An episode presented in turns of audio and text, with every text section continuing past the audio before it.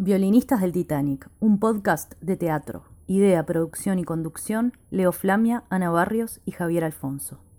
Violinistas del Titanic, episodio número uno. Soy ese vicio de tu piel que ya no puedes desprender. Soy lo prohibido. Soy esa fiebre de tu ser que te domina sin querer. Soy lo prohibido. Soy esa noche de placer, la de la entrega sin papel. Soy tu castigo. Porque en tu falsa intimidad, en cada abrazo que le das, sueñas conmigo.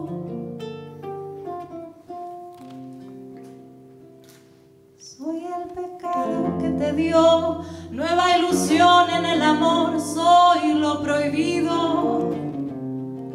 Soy la aventura que llegó para ayudarte a continuar en tu camino. Soy ese beso que se da sin que lo puedas comentar.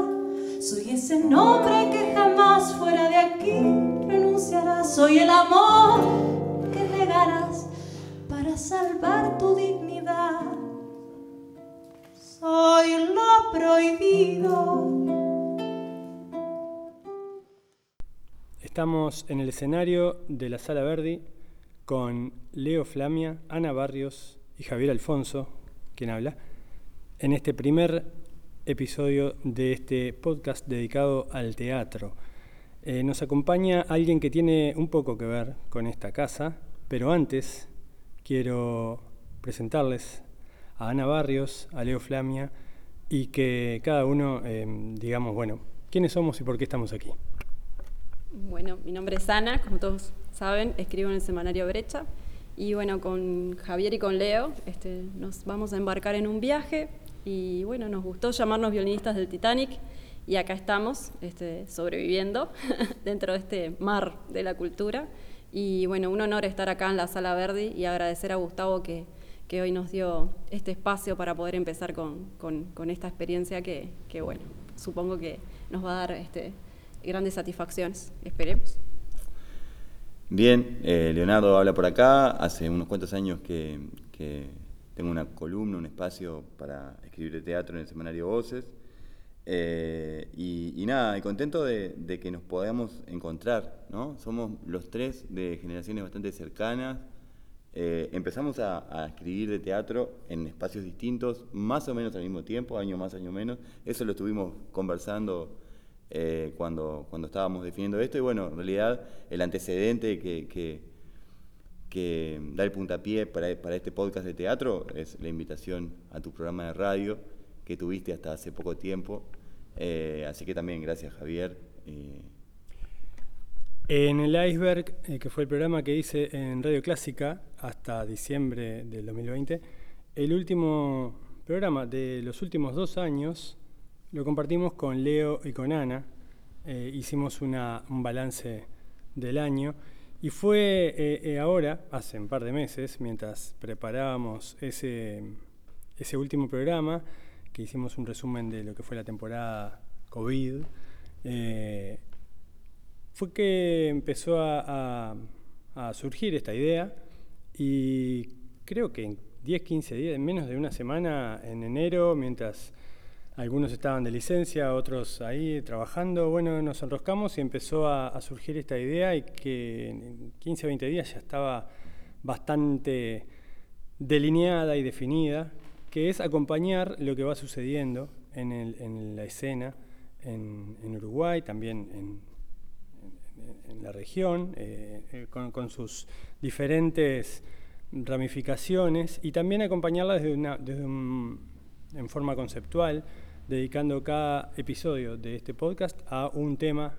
eh, central, a un tema como que va a ser el eje central, y también a tener, eh, en cada episodio apuntamos a tener un entrevistado que sea un referente de ese tema. En este caso, el primer episodio de Violinistas es el Festival Temporada Alta, está dedicado al Festival Temporada Alta que organiza Sala Verdi desde hace ya siete años. Siete años, me apunta aquí nuestro entrevistado. Bienvenido Gustavo Sidán, director de Sala Verdi y de Sala eh, Centro Cultural Terminal Goes. Mm, ya eh, hace cuánto, ¿10 años que estás acá? En junio va a ser 10 años que estoy en Sala Verdi y en Goes hace tres o voy por el cuarto año, creo ya, me parece que sí, 18, 19, sí, voy por el cuarto año. Lo que pasa que, viste que el 20 te queda ahí como un año que no sabes si contarlo no contarlo, no sé si les pasa, pero es como que se te desfasan los, los, números. Eh, bueno, primero que nada, este, gracias por la invitación. Bienvenido, como si estuvieras en tu casa. Bienvenido, bienvenido a, ustedes, las, las, puertas siempre abiertas para este tipo de iniciativa y, y, saludo este impulso que tuvieron de, de generar un espacio para hablar de, teatro siempre me parece que es necesario, tanto para los que hacemos eh, teatro y para los que vienen a ver teatro, para los espectadores. Creo que en ese sentido la, la, bienvenida a este tipo de iniciativas la, tenemos que dar las dos partes, ¿no? Este, los espectadores y, quienes estamos eh, trabajando para que el hecho teatral suceda. Yo quiero darle un mensaje a la audiencia, a quienes están escuchando este producto audio auditivo, este producto sonoro, que no es un podcast eh, convencional con las em, con, con, la, con, el típico audio que suelen tener estos productos. Estamos en una sala, aquí hay reverb, es un podcast de teatro, estamos tratando de, generar esto, de hacerlo en diferentes espacios. Esta es una sala con tremenda historia, estamos en una caja negra de, no sé, 10 por 10, eh, donde todos los años, a esta altura del año, ya estamos en el tercer festival consecutivo. Este año, por razones más que obvias, se ha suspendido la actividad presencial, eh, especialmente a nivel departamental. Pero bueno, todos los años tenemos el Festival Montevideo de las Artes durante el mes de enero, Festival Temporada Alta en la primera quincena de febrero, Festival Cercanías dedicado al Teatro del Interior en la segunda quincena de febrero. Eh, es una sala que ha cobrado una vida y un protagonismo central en, los veranos especialmente. ¿no? los compañeros de la Liga del Litoral te dirían que en realidad es un festival del litoral como incluso como una zona fronteriza eh, no delimitada eh, del todo y no tanto del interior con que es una categoría que ellos mismos suelen polemizar. Bien corregido, compañero. incluso yo, este, a, partir del vínculo que tenemos con ellos, a mí me cuesta decir que algo es del interior. Aclaro, yo soy del interior, pero bueno, a partir de, los intercambios que hemos tenido, como bien apunta Leo, ellos marcan eso, ¿no? Bueno, el interior en relación a qué? En realidad este, siempre eso termina siendo cooptado el concepto por una mirada montevideana y centralista, pero en realidad es, es bueno, del litoral de, nuestro país. Quiero aclarar que esto estaba todo guionado, yo tenía que decir que era un festival de teatro del interior para que el resto... El fuego. Exactamente. no, yo quiero, me quiero sumar a, la, a, los datos que le diste a la, a la audiencia, digamos, de dónde estamos, que además estamos en un teatro vacío, y en un teatro vacío con todas las características de un teatro vacío, las puertas cerradas, la boletería cerrada, la platea vacía, la cámara negra levantada y el escenario, por supuesto. Lo que le da un, un, rever eh, aún mayor, porque con las patas de tela nomás ya en los telones ya estaríamos con un sonido más seco. Eh, claro, es que, es que eh, habitar este espacio en estos momentos así cobra también este bueno, cobra una, una exige tener una mirada en relación a esto, no, no es un espacio neutro en el en el que estamos. En estos momentos, eh, eh, estar así, en un lugar así, creo que daría para hacer 20 eh, podcasts, más o menos. Gustavo Sala Verdi ha tenido una línea de trabajo y con, ha desarrollado una, coherencia en cuanto al orden en la programación, el orden de los ciclos. es una sala donde la Comedia Nacional es elenco residente, por lo tanto eso condiciona mucho la agenda, pero después es una sala que tiene sus eh, sus números fijos y sus números ya casi se podría decir tradicionales. Durante muchos años tuvo la escena vocal en el mes de agosto, cada dos años estaba la muestra iberoamericana, de teatro, eh, no sé compañeros si alguno tiene algún, eh, están los festivales del verano, entonces es, un, es, una sala que, claramente ha, ha, delineado una personalidad propia, muy, muy bien definida. La, propia Comedia Nacional también tiene muy estructurados los ingresos, eh, tanto de temporada como de ensayo y montaje. Eso lo, hemos acordado con la comedia y lo hemos respetado. Son tres ingresos que ellos tienen en el año.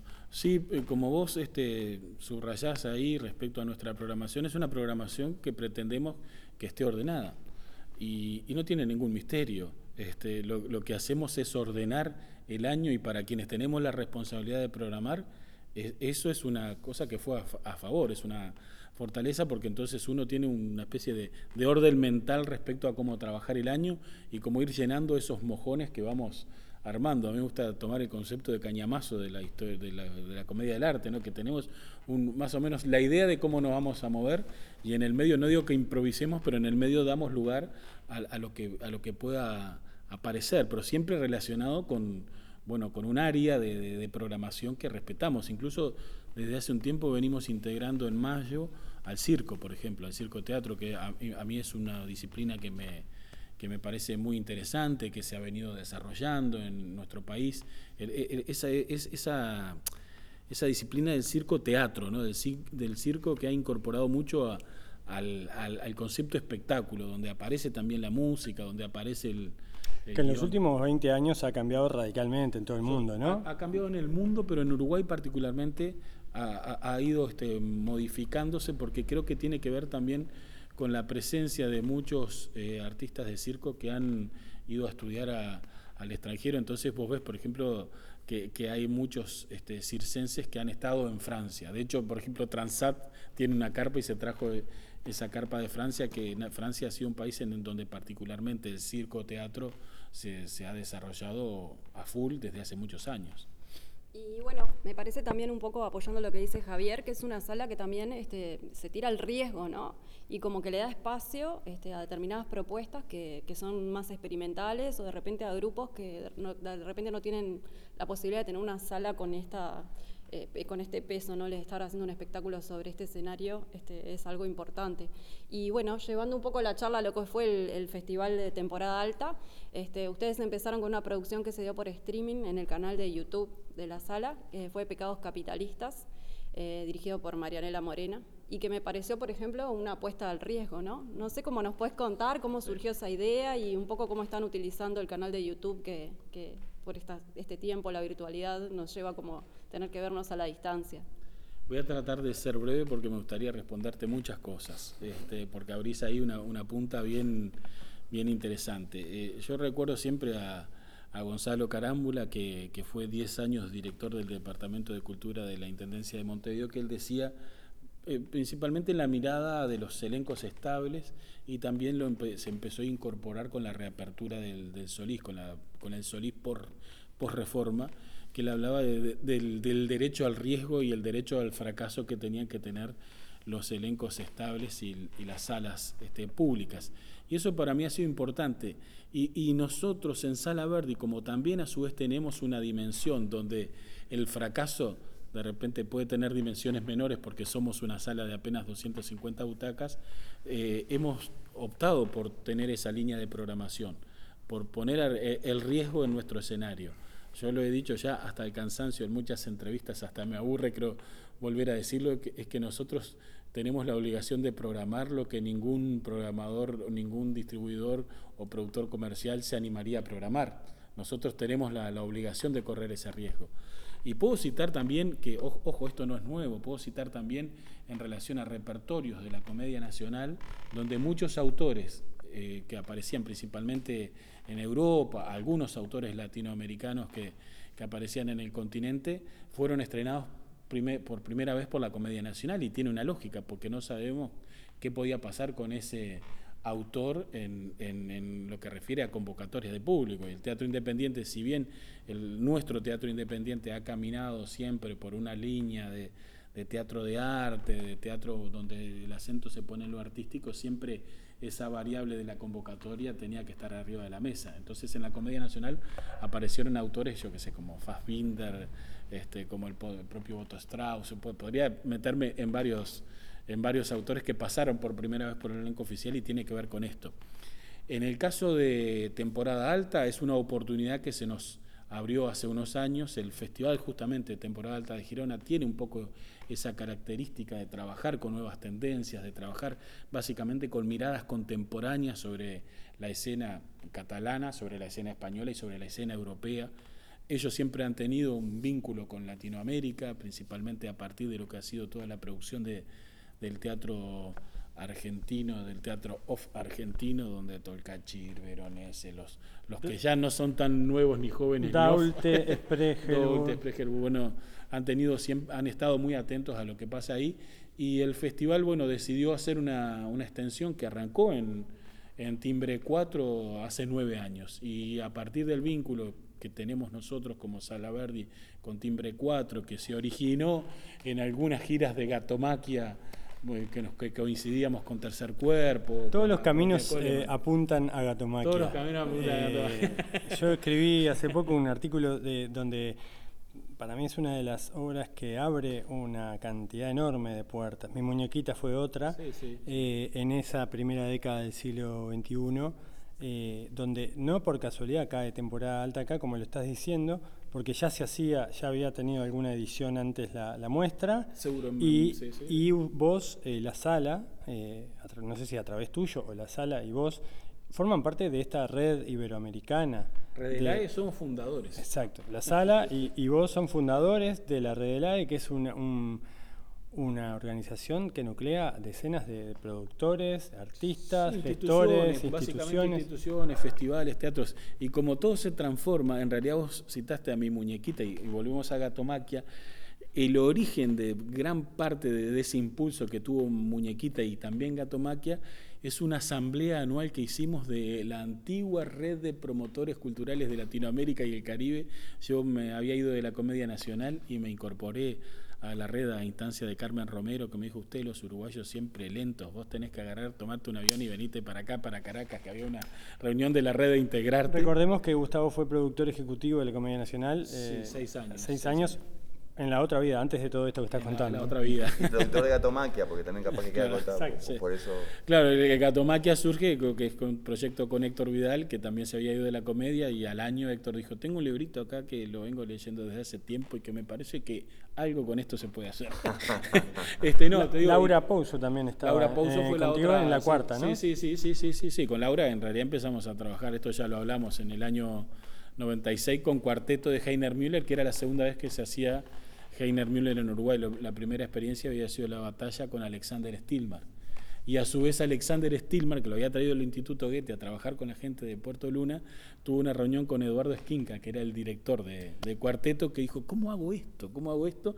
Y Stilmar le dijo, Cuarteto es una comedia. Y todos decimos, ¿crack? ¿Qué? y vos viste que después en la puesta de cuarteto, a pesar de que tenía momentos de gran hondura, tenía momentos de humor fuerte.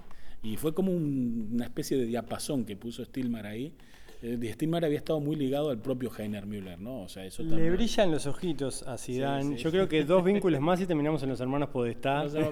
es que en realidad es que sí, es que yo lo, esto lo dio en torno al, por ejemplo, que se insiste mucho que, por ejemplo, que la gestión cultural es algo nuevo en este país. Y no es nuevo, o sea, podemos citar a grandes gestores que ha tenido este país, desde Martínez Vidal del Carril, eh, en Cinemateca, Zabala Muniz, la gente que hizo todos los teatros independientes, Berto Fontana Fontana, Nelly Boitiño, eh, Rubén Yáñez, o sea, empezás a nombrar y a nombrar y no parás. Entonces, también hay que ser justo con, lo que uno viene trabajando, es decir, en realidad tiene que ver con esto, con lo otro, con lo otro y con lo otro.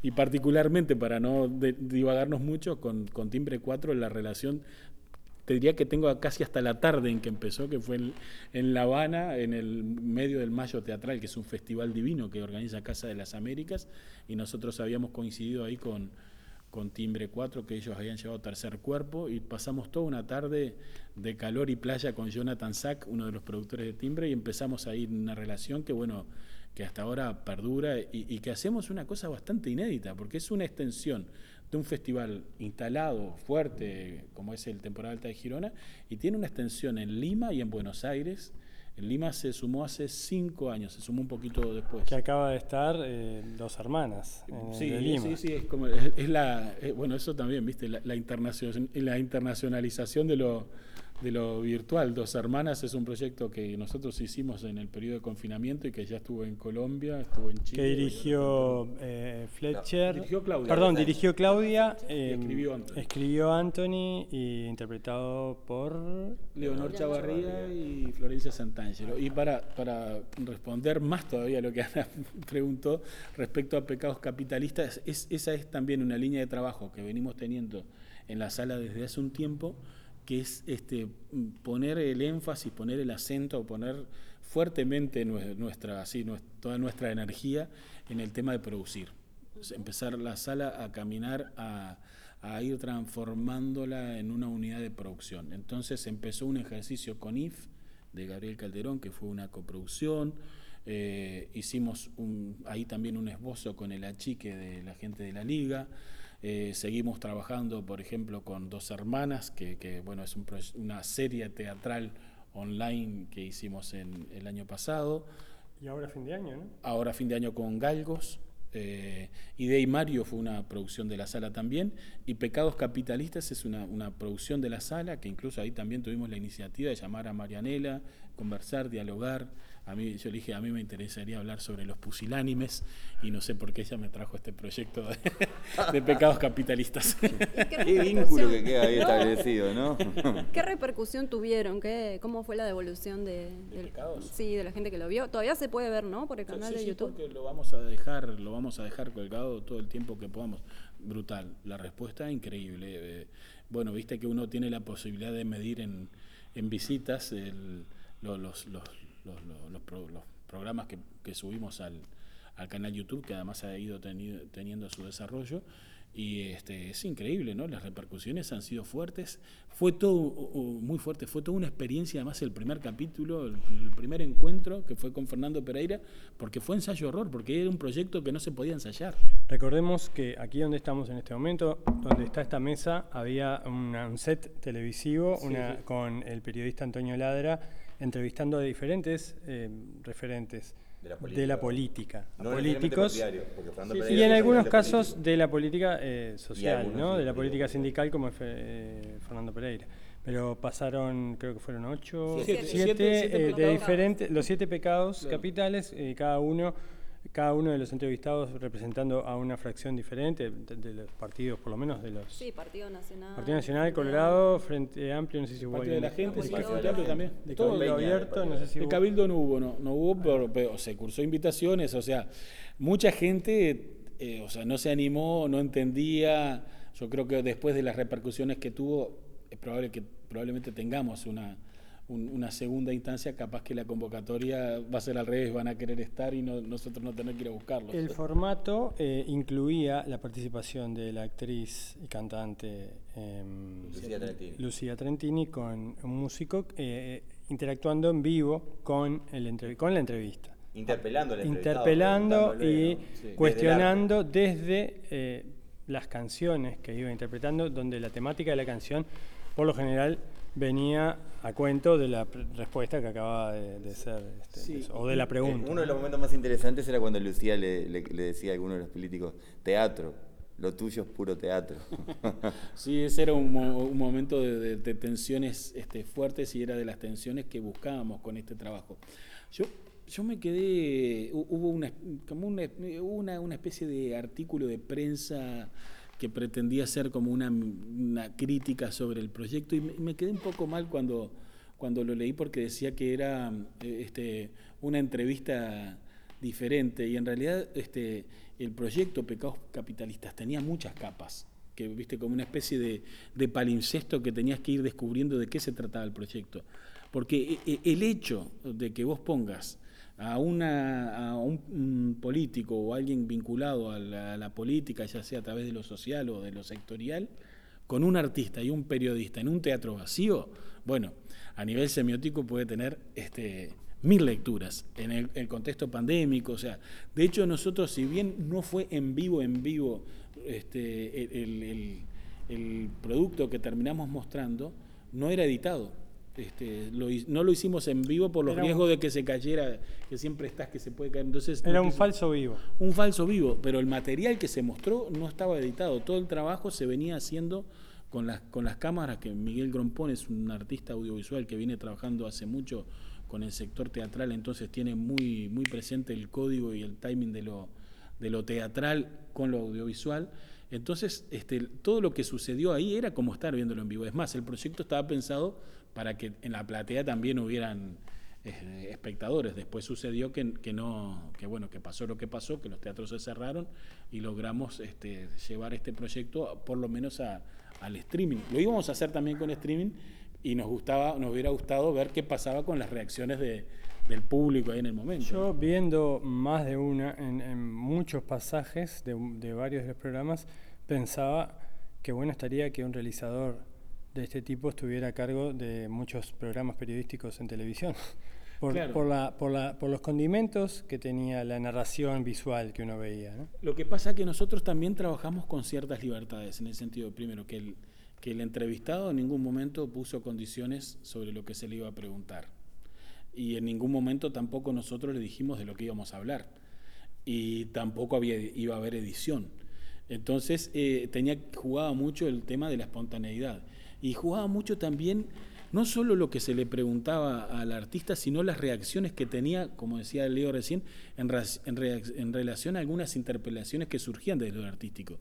Entonces yo le decía después a la propia Mariana, y le decía, ah, habían algunos rostros de algunos entrevistados que los primeros planos, eh, quietos nomás, solamente viendo la cara, de, cómo, qué, les pasaba respecto a lo que se planteaba, ya era interesantísimo. Viste que teníamos el final con una canción de Liliana Felipe que es fuertísima, que, que le pregunta cómo quiere morir al, al entrevistado y, Lucía lo hacía con ese juego de, tirárselo directo a él.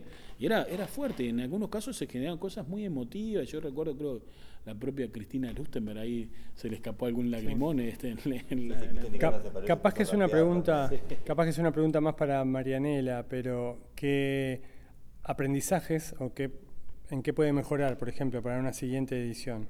Este ciclo. Yo te voy a responder algo en relación, te lo voy a responder en relación a algo del festival. Yo creo que nosotros no podemos hacer, nosotros me refiero como, como personas que, que trabajamos en teatro, coincidió, parece una paradoja, pero desde hace unos, unos meses antes de, del Festival Temporada Alta nosotros veníamos trabajando la idea de Sala Verde y artes presenciales, pues yo creo que una de las cosas que, que, identifican a las artes escénicas es que somos un arte presencial, ¿no? Uno, haciendo, uno haciendo algo acá en el escenario y otro viendo ahí abajo ya es teatro. Este, pero que no, no podríamos hacer más los streaming de obras ya hechas. Por ejemplo, lo que pasó con Informe para una Academia y con lo de Sarah Kane, con Psicosis 448.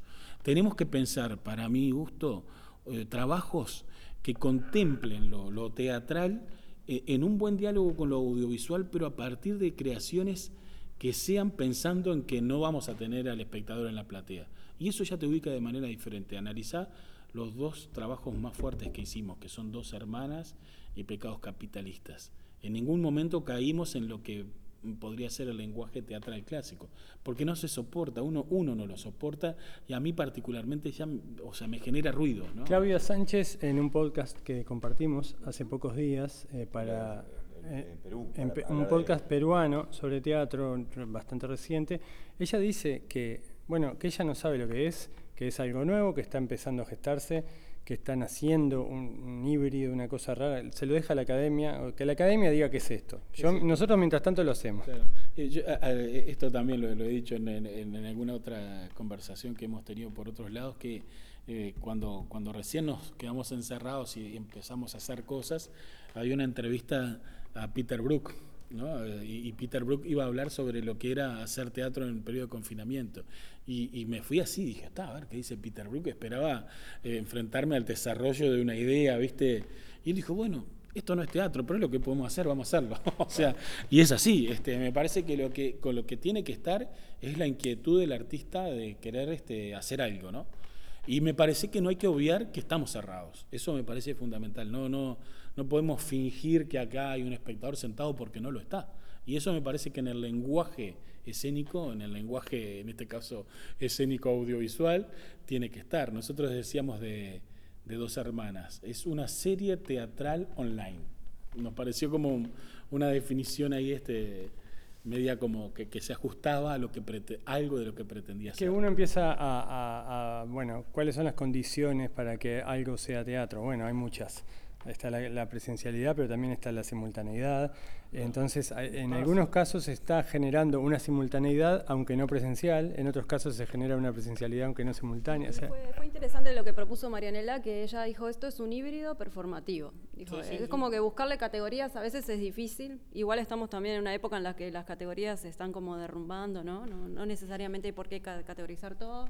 Esto como que no es cine, no es del todo teatro, pero sí hay algo de una, de una búsqueda de la puesta en escena que en Dos Hermanas estaba muy interesante con la idea del juego de las, de las actrices con la cámara, ¿no? Porque ellas sabían que ahí había un otro del otro lado y la primera vez que lo hicieron, lo hicieron en simultáneo, ¿no? Con el público del otro lado.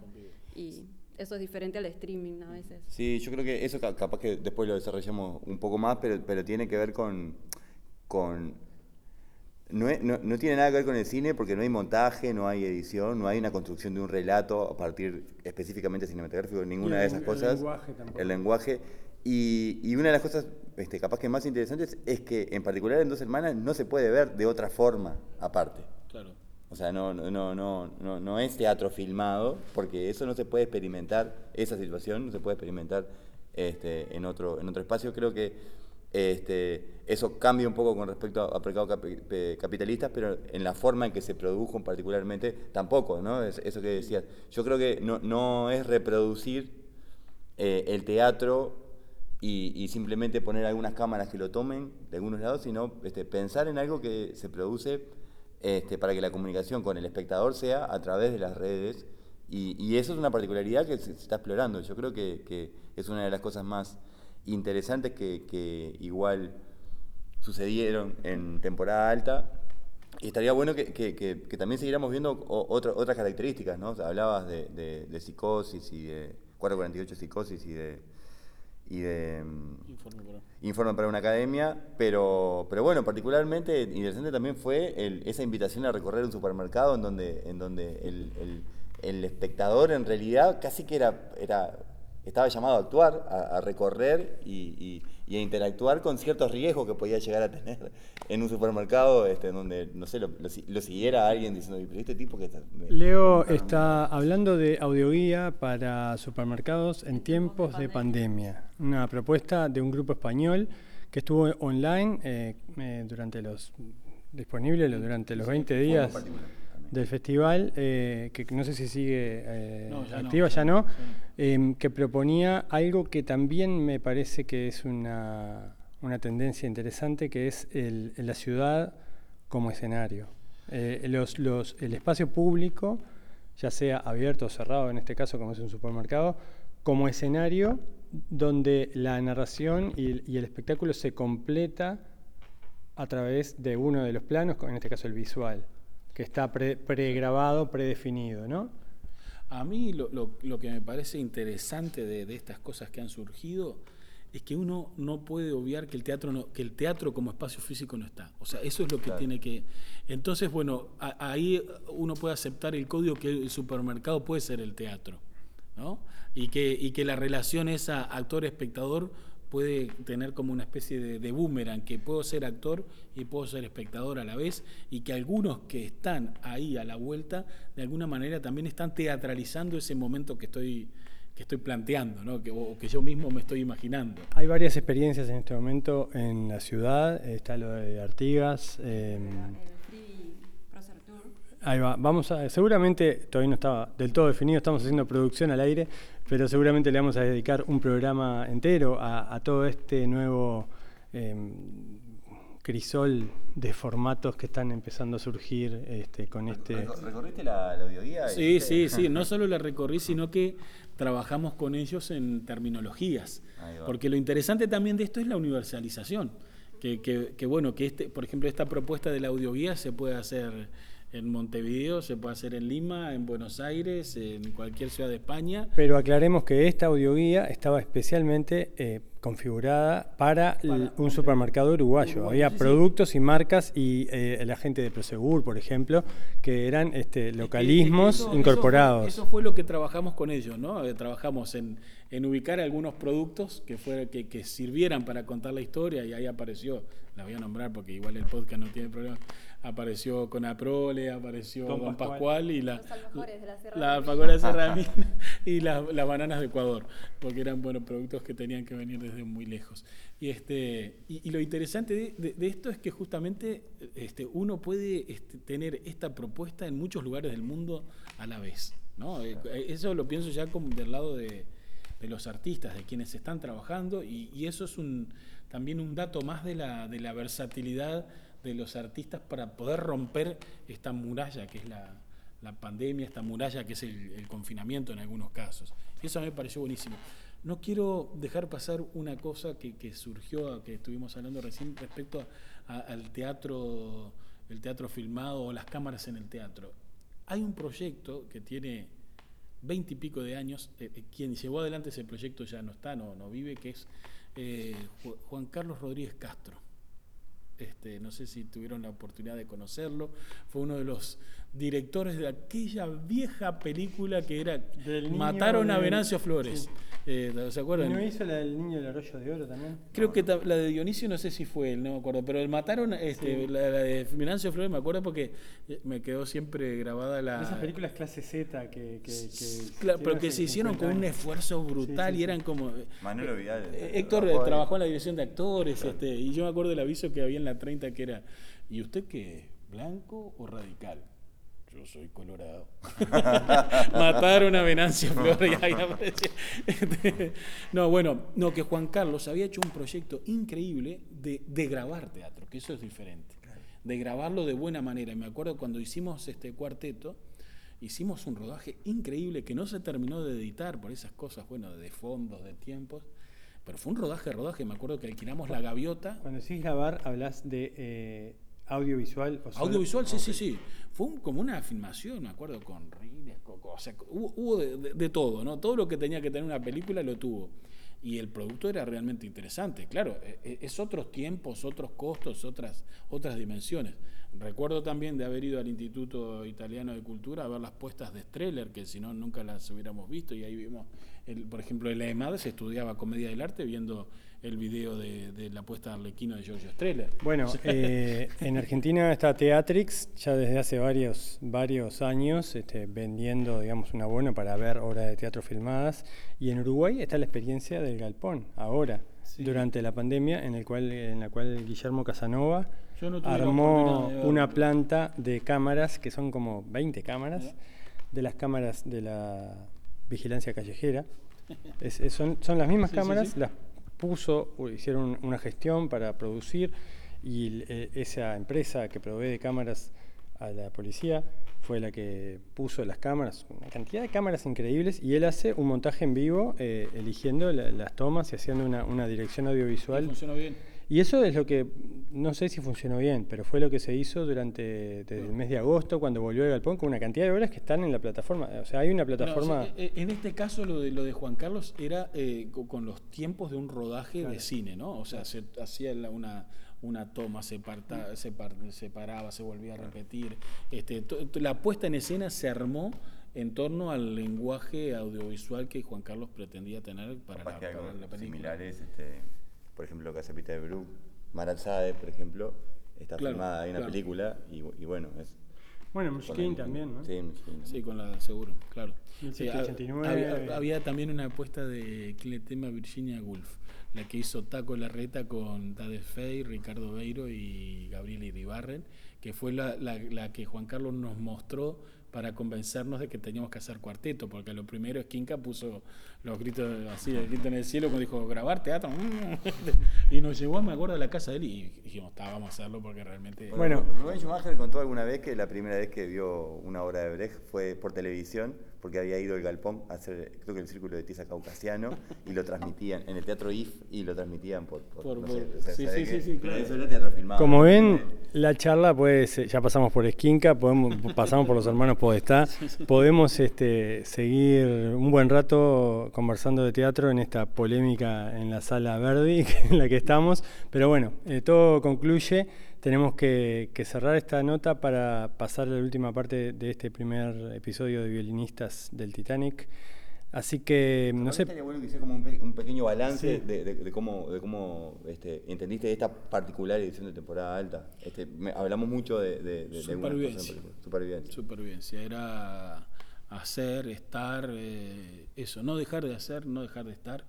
Y bueno, lo- como dijo Peter Brook, lo que podemos hacer lo hicimos.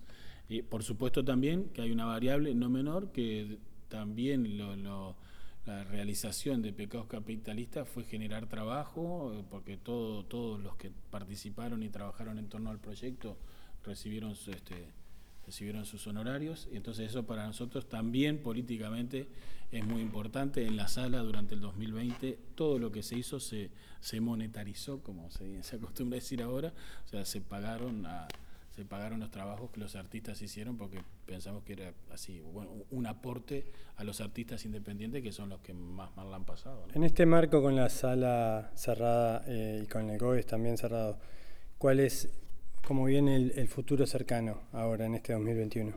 De incertidumbre, de incertidumbre. Todo lo que hablábamos al principio de, de- de- de armar, de programar, de tener estructura de programación, eso lo, lo- lo- lo- lo destruimos, lo, lo- lo- lo hicimos explotar y estamos trabajando día a día, semana a semana, como mucho mes a mes. ¿Algún otro proyecto como estos eh, de índole tecnovivial o virtual? Y no sé, no sé, seguramente algo, algo aparezca, estamos, esto es así una super premisa. No, estamos trabajando en forma coordinada por el lado de GOES, eh, el Teatro Peñarol, el Centro Cultural Artesano de Peñarol y la Sala Lazaroff. Hemos armado ahí una especie de mesa de trabajo con, con, las direcciones de esos espacios, con, con Antonio Salgueiro y con eh, ay, este, Lucía Carriquiri, la, directora de- del Centro Cultural Artesano, y estamos trabajando en una cosa que es Teatros del Barrio, que es un poco bueno tener ahí eh, experiencias para intercambiar, y estamos armando un proyecto artístico que pretendemos sea un proyecto eh, de los tres espacios o que tengas que transitar los tres espacios, que tiene un poco que ver con esto, con intervenciones sonoras, con presencias mínimas de repente de actores, pero es algo que, que- en el que la teatralidad está en el propio espacio. Eh, eh, Hay algo de eso de lo que estamos trabajando y en Sala Verde, bueno, estamos muy pendientes de, de, de cuándo, por ejemplo, la Comedia Nacional pueda volver a empezar a ensayar y en base a eso armar. Algo hablamos con María Julia Tamaño respecto a la escena vocal y haríamos una escena vocal bastante particular, pero allá por noviembre. Este, nada, estamos... Un festival que quizás eh, permite eh, una presencia artística mínima en el escenario y una transmisión eh, Sí, pero, online. tene- ¿no? pero tenemos la- el inconveniente de, de lo internacional. Claro. Que eso, la escena vocal ha sido, bueno, es un festival internacional. Bueno, sería una edición uruguaya de la escena vocal. Algo estamos inventando, ya, ya se van a enterar, pero algo, algo, algo estamos que, que contempla un poco lo, lo internacional con lo. con La lo escena oriental. La escena oriental. Viene Al, o- Ecosenda. al oriente de qué, dijo el Darno. Digo, un poco, esto me queda, me queda un poco con lo de la Liga de Artes Escénicas, el interior en relación a qué.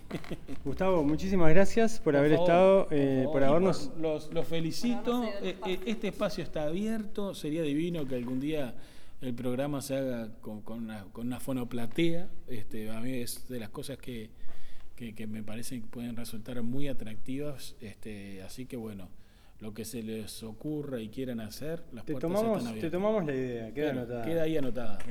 Muchas gracias. Muchas gracias. Igual que en un escenario, finges tu dolor drama no es necesario. Ya conozco ese teatro. Fingiendo que bien te queda el papel. Después de todo parece que esa es tu forma de ser. Yo en la fiebre de tus besos. Mentiste serenamente y el telón cayó por eso. Ay, teatro. Lo suyo es puro teatro, falsedad bien ensayada, estudiado simulacro. Fue tu mejor actuación, destrozar mi corazón. Y hoy que me lloras de veras, recuerdo tu simulacro. Perdona que no te crea. Me parece que es teatro. Perdona que no te crea. Lo tuyo es puro teatro. Bueno, después de esta linda charla con Gustavo Sidán, vamos a hablar de algunas cosas que no comentamos sobre esta reciente y atípica mm, edición del temporada alta virtual. Bien, eh, hablábamos un poco fuera del aire, eso es un, un, poco raro en un podcast, pero hablábamos un poco fuera del aire, eh, que, que, bueno, que la, la, particularidad que tiene este, esta edición es que nos, no, nos enfrentó a, a, formas de producción generadas a partir de la, de la crisis que probablemente muchas de ellas eh, sobrevivan a la, a la, pandemia. ¿no? Hay determinadas particularidades que, que, que, tienen las producciones, como esta posibilidad de que se experimente un, un, un espectáculo, o como llamarlo, híbrido performativo, como pecados capitalistas, en cualquier parte del mundo. Sí, sí, estamos hablando que quizás la pandemia está pariendo un nuevo género. Eh, nuevos géneros, nuevos formatos. Eh, yo creo que, que, de las cosas más interesantes, bueno, el pecado capitalista ya se habló bastante, fue, fue como un momento alto de esta temporada, creo que eh, la audioguía también. A mí en particular no me desagradaron, si bien Gustavo decía que es como de las cosas que van a quedar por fuera, eh, ni, ni 448 Psicosis ni Informe para una Academia, me parece que, que particularmente Informe para una Academia se encontró un lenguaje vinculado a esa cámara que transmite al Eso otro. Que ¿no? Vos las habías visto de forma presencial, porque estas obras ya habían estado en, en, en ediciones anteriores del festival. 448 es una obra de la escocesa fallecida ya hace como 20 años, Sarah Kane, Sarah Kane. Eh, que se hizo aquí en una versión uruguaya dirigida por Juan Tocci, eh, protagonizada por Alejandra Cortazo en el año 2005, 2006. Creo que siguió algunas temporadas más, una obra espeluznante, eh, que eh, se dio aquí en este festival hace dos o tres ediciones en esta versión de la española, uh -huh. que se volvió a dar ahora en este formato en streaming. Sí, y eh, Informe para una academia es una versión teatral de la célebre pieza de Franz Kafka. De, Kafka. de un personaje, un, un, simio, no queda muy claro, eh, dando cuenta de, de, de cómo fue su proceso de humanización y, y, y, bueno, y dejando mal parado el género humano, ¿no? Tiene mucho humor la obra, obviamente este, complejiza mucho el tema así entre el simio y el hombre y el actor, porque después de que la obra se daba por Zoom, el actor tenía también una conversación con, la, con los espectadores que estaban del otro lado y, y, bueno, él decía que, sí, que también este, nos ponía un poco en cuestión sobre el tema de la pandemia, ¿no? Porque un poco esto, el tema del encierro, el tema de que el personaje de él estaba, venía dentro de un, estaba en un barco encerrado y ahí este, aparecían ciertos rasgos de animalidad.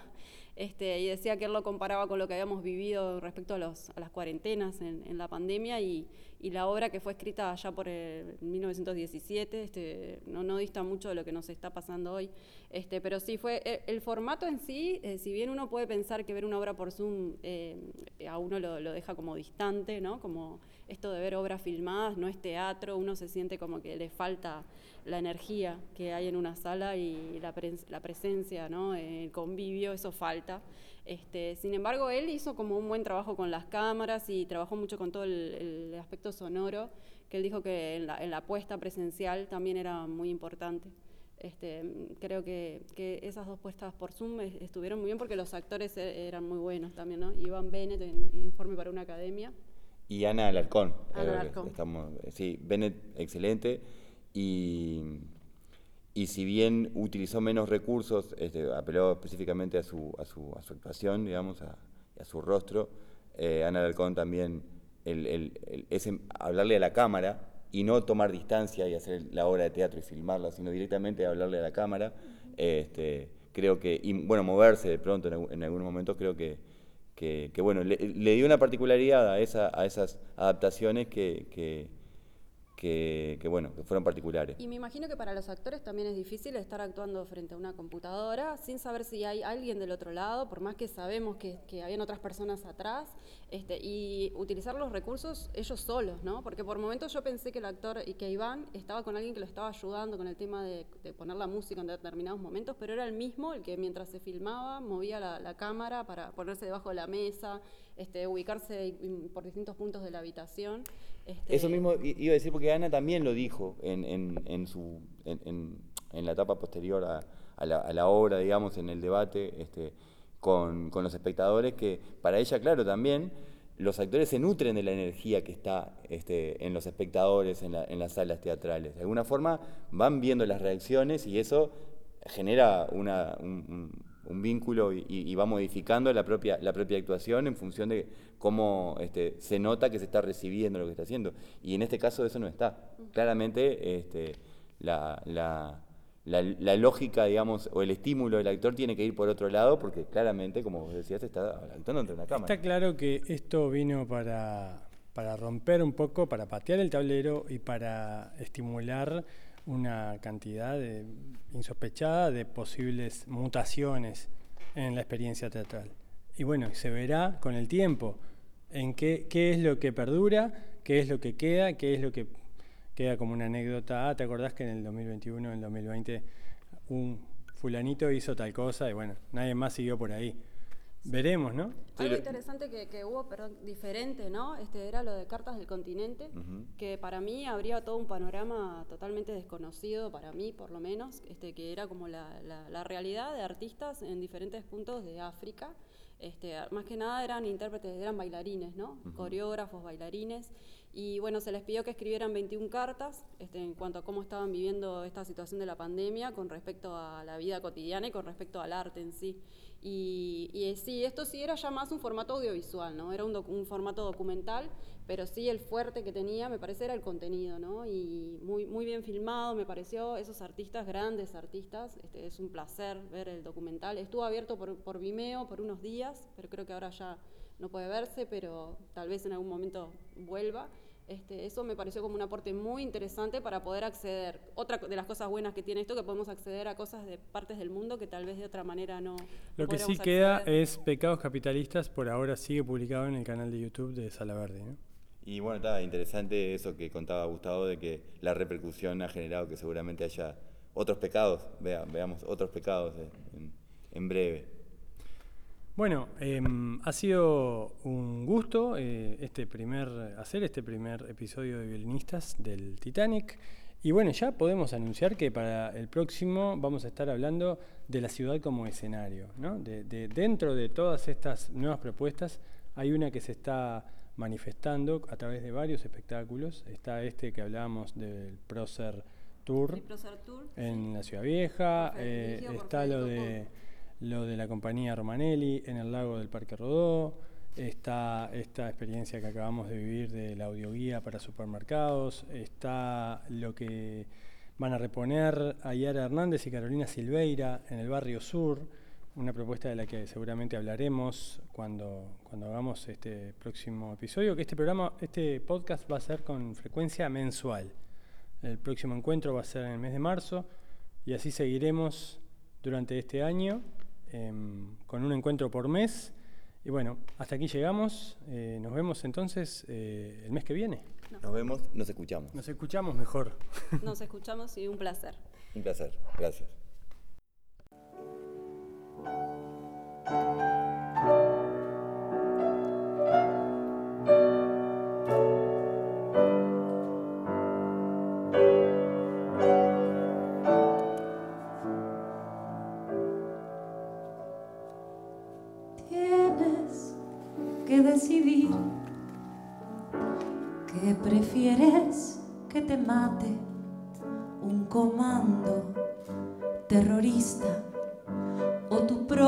Gobierno para salvarte de un comando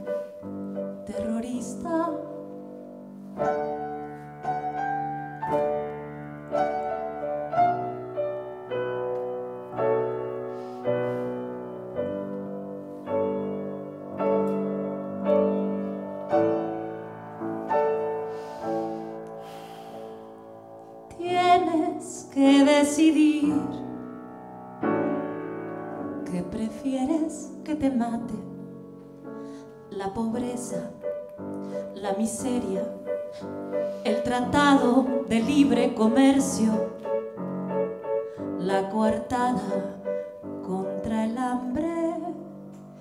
Ya se acabó aquel tiempo en que decidían cómo nos mataban y sin preguntarnos siquiera por mera cortesía si era nuestro deseo el de fenecer como los mosquitos al amanecer o morirnos de sed.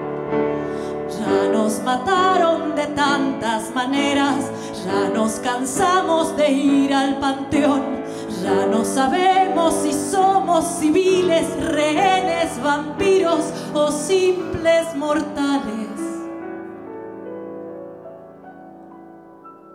Pero de tanto morirnos, al menos nos hemos ganado el derecho de decidir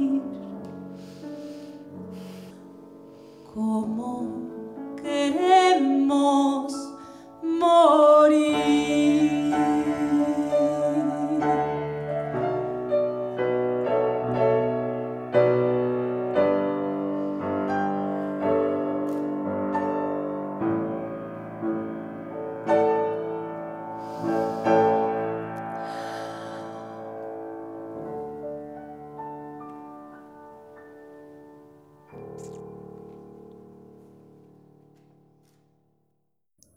Esto fue Violinistas del Titanic, un podcast de teatro. Idea, producción y conducción, Leo Flamia, Ana Barrios y Javier Alfonso.